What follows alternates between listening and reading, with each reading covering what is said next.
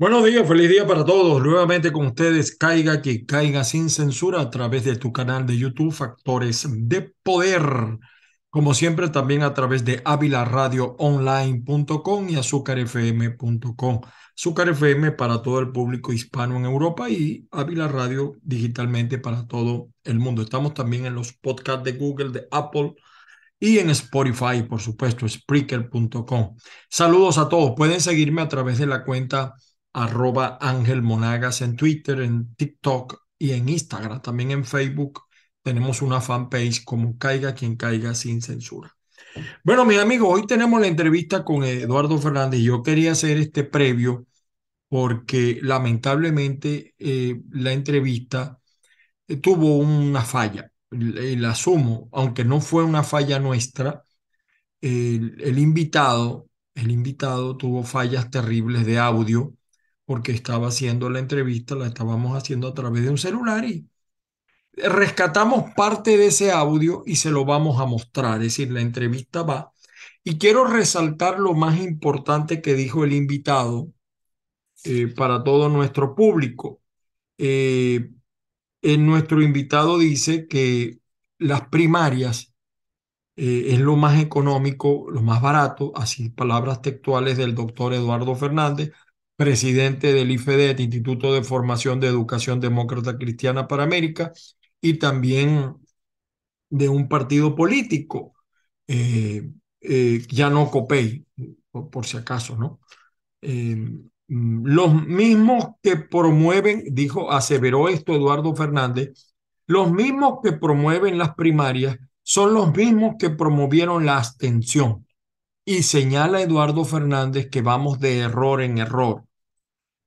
También Eduardo Fernández, cuando le preguntamos acerca del papel que él jugó en el 92, dice que, a diferencia de Caldera que decía que el pueblo no se equivoca, Eduardo Fernández dice que el pueblo sí se equivoca. Y es un poco lo que decía Maquiavelo. E, evidentemente que los actores políticos son corresponsables, pero también la gente, la gente que vota, la gente que le gusta escuchar, que le gusta que le digan lo que quiere escuchar y no lo que necesita escuchar. Eso es un programa que debemos hacer aparte.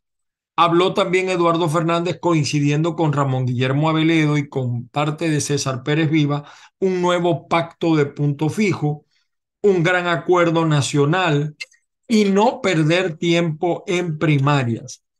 Eh, la constituyente entrada de Chávez eh, ah, bueno, mm, cuando él aseveró lo de la entrada de Chávez al poder en lo, con la constituyente, él, señala que él señala, él señala que eh, la constituyente permitió la entrada de Chávez, un hombre que venía de dar un golpe de Estado, eh, con poder absoluto. O sea, la constituyente le permitió a Chávez tener poder absoluto y eso fue un error también de la oposición.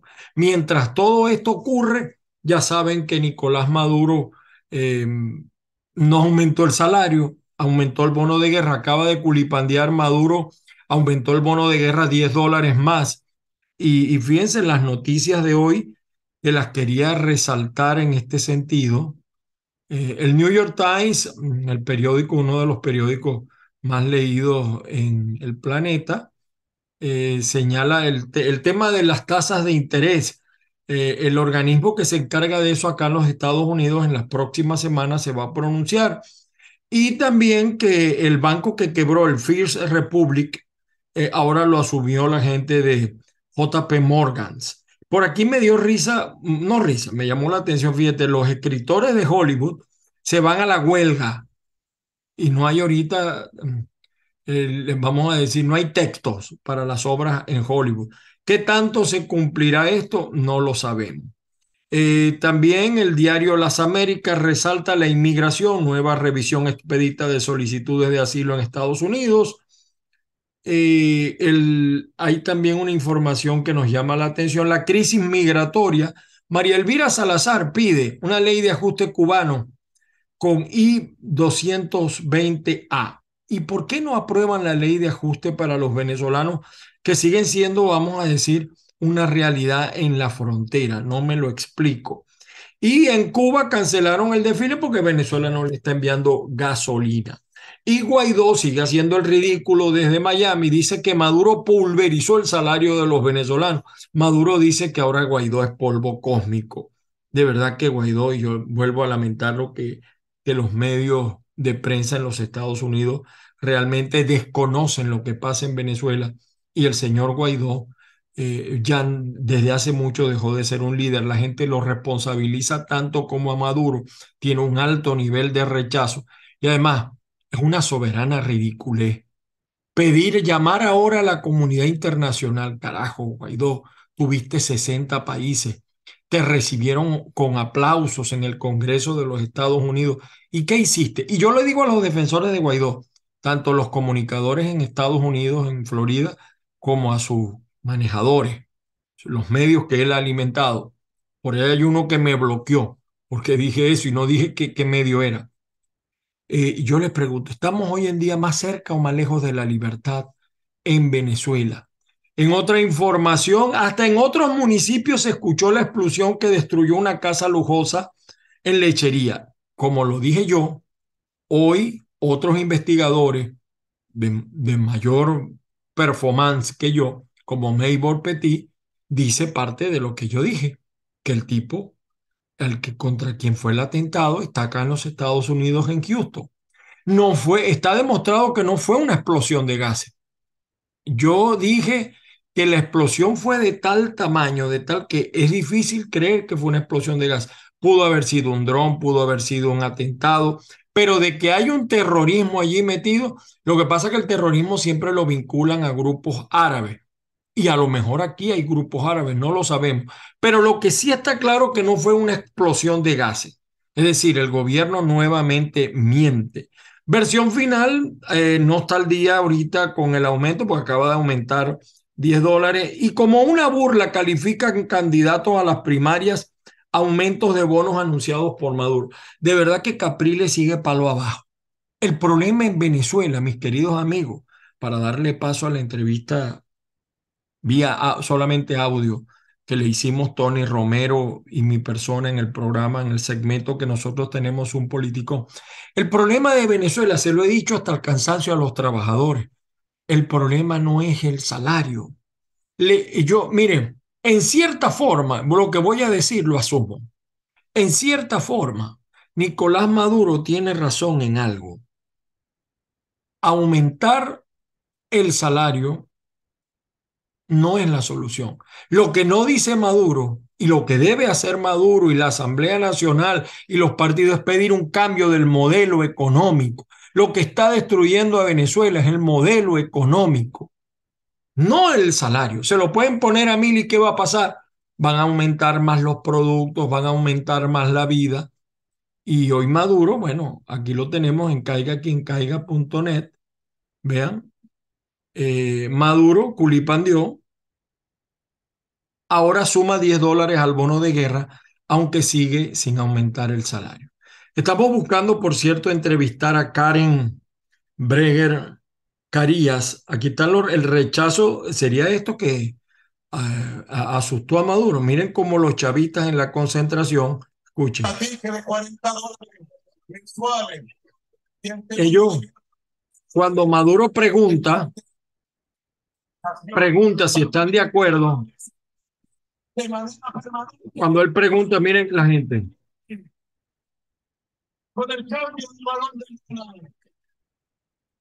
Él pregunta.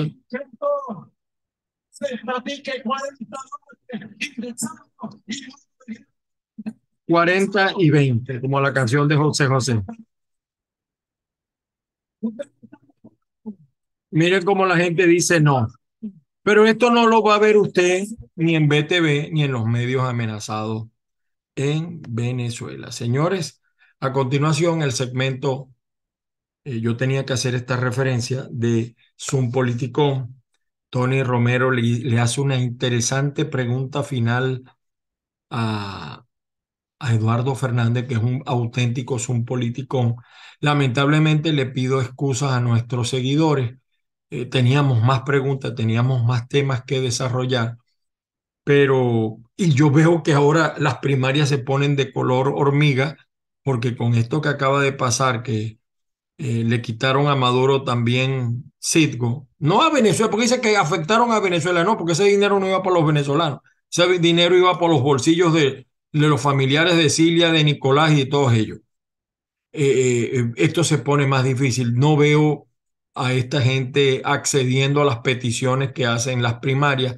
Creo que las primarias están, no van a arrojar. Dudo que el CNE no, no, no se meta y además puede ser primaria sin CNE, pero las de afuera van a ser igualitas. Eh, esto complica más el escenario del diálogo. Es un pasito para adelante y un pasito para atrás. Todavía ese juego no lo hemos descifrado. A continuación, Zoom Politicón con Tony Romero y mi persona, por supuesto, hablando con el doctor Eduardo Fernández. Eh, nos vemos en una próxima oportunidad. Muchísimas gracias y disfruten. Son nueve minutos, pero muy bien administrados. Vean la pregunta final que le hace eh, Tony Romero a Eduardo Fernández. Feliz día, feliz día para todos. Aquí estamos nuevamente, es un politicón y tenemos un, invitado muy especial, el doctor Eduardo Fernández, quien es presidente del IFED desde Caracas, desde Boleíta, si no me equivoco, todavía debe estar allá el Y también del, partido Unión y Progreso. Viene de ser además diputado, secretario general de COPEI. Y yo creo que es un hombre que necesita poca presentación, el doctor Eduardo Fernández eh, yo voy a arrancar de una vez con la pregunta que yo le hacía al doctor cuando comenzamos esta conversación tras bastidores, como dice uno, eh, sobre todo para nuestro público de YouTube, que es muy crítico, es bastante crítico, gracias a Dios. Estamos, repetimos, a través de avilaradioonline.com y también estamos a través de Azúcar FM para el público en español en Europa, desde Lisboa, Portugal.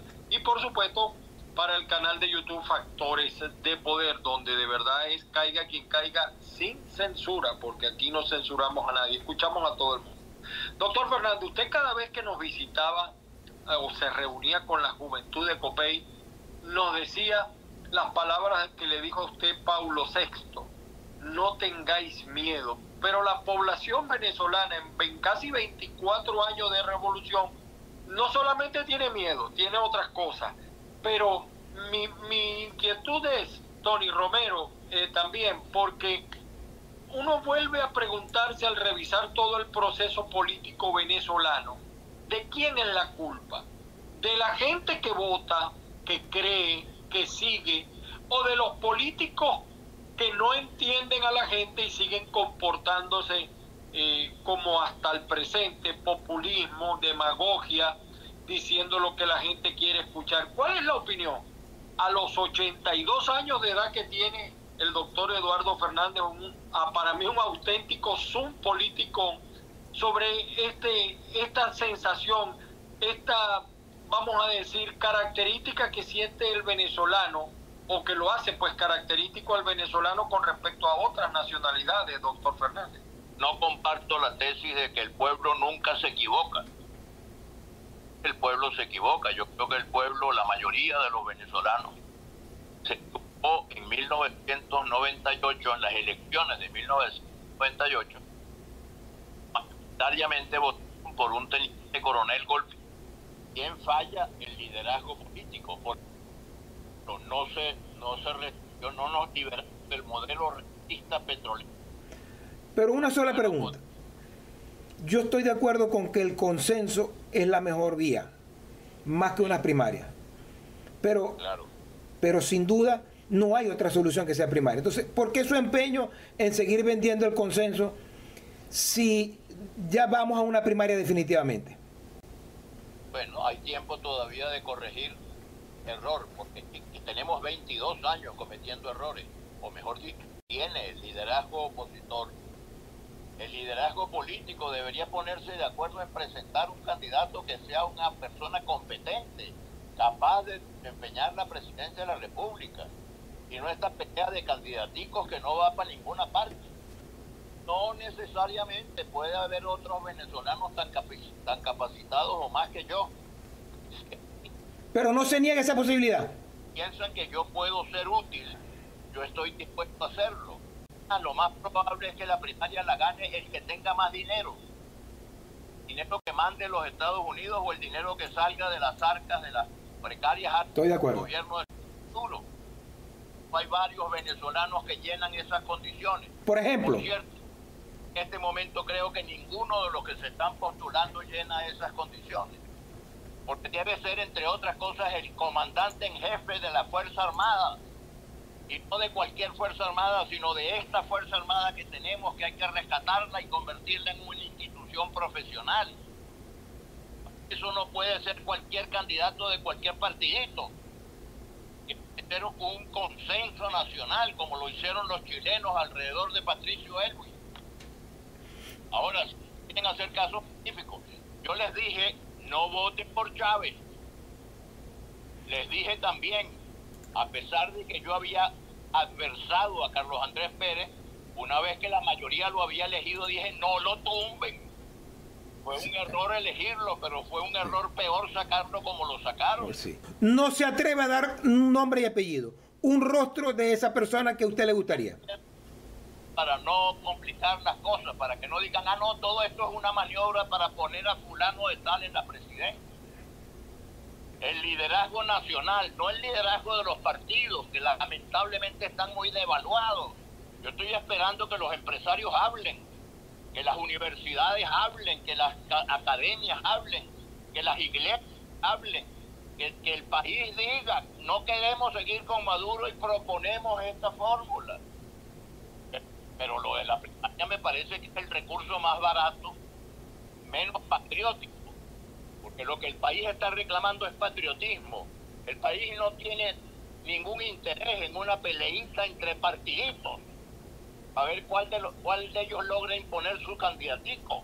No, el país lo que quiere es que se le presente una fórmula nacional para salir adelante de esta tragedia, que tenemos 20 años en eso.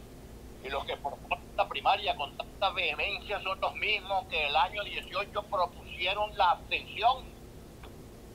Que error en error. Y que propusieron el golpe militar y que propusieron la invasión extranjera. tiene que llegar un momento en que nos pongamos serios y espero que se ponga serio el país y de repente diga, mira, vamos a llamar a fulanito de tal y pedirle que asuma la responsabilidad de ser candidato de todos nosotros contra Maduro para lograr un nuevo gobierno y que ese gobierno pueda entonces superar la crisis que ya tiene más de 20 años afectando la vida de los venezolanos.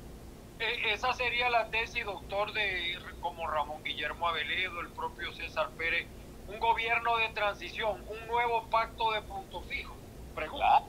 ser un gran acuerdo nacional yo estoy hablando de esto desde hace mucho tiempo, muchos años. No es solamente acuerdo de los partidos, el pacto de punto fijo fue un acuerdo de jefes políticos que tenían mucho prestigio en ese momento, con partidos políticos que tenían mucho prestigio en ese momento. Desgraciadamente hoy no tenemos los equivalentes de Caldera, de Betancourt y de Villalba, ni tenemos los equivalentes de lo que entonces era Acción Democrática y lo que entonces era COFEI y lo que entonces era URD.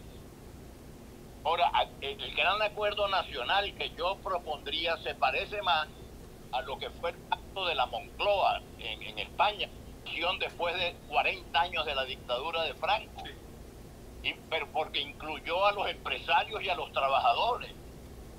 E, e, incluso en España fueron a un plebiscito, ¿no? Para ah. si, si aceptaban o no el régimen monárquico para aprobar la constitución, la constitución y la constitución consagraba el régimen monárquico. Claro. tener visión de Estado. Santiago Carrillo no empeñó en decir, no, soy yo, tengo que ser yo. No, gran acuerdo nacional, eso es lo que le falta a Venezuela y eso fue lo que hicieron los chilenos con Patricio Elwin. Un gran acuerdo nacional, fue lo que hizo Mandela en África del Sur perdieron tiempo en primarias, no perdieron tiempo en peleitas subalternas, sino que pensaron en el interés nacional. Más fácil es hacer una primaria que llegar a un acuerdo nacional. Bueno, muy bien, si quieren hacer la primaria, que la hagan. Podemos decir que la oposición no es magnánima en entender el momento político. cuando Chávez convocó la constituyente, yo les dije a todo el que me quiso oír, eso es un disparate, porque la constituyente en manos de un militar golpista como el señor Chávez es la entrada del poder absoluto. No, no, se empeñaron en hacer la constituyente y tenemos 20 años de poder absoluto en manos de Chávez primero y de Maduro después. Bueno, ok, esta vez les estoy diciendo, creo que es un nuevo error que van a cometer ustedes que tienen 20 años cometiendo errores. Bueno, doctor, muchas gracias. Muchos saludos.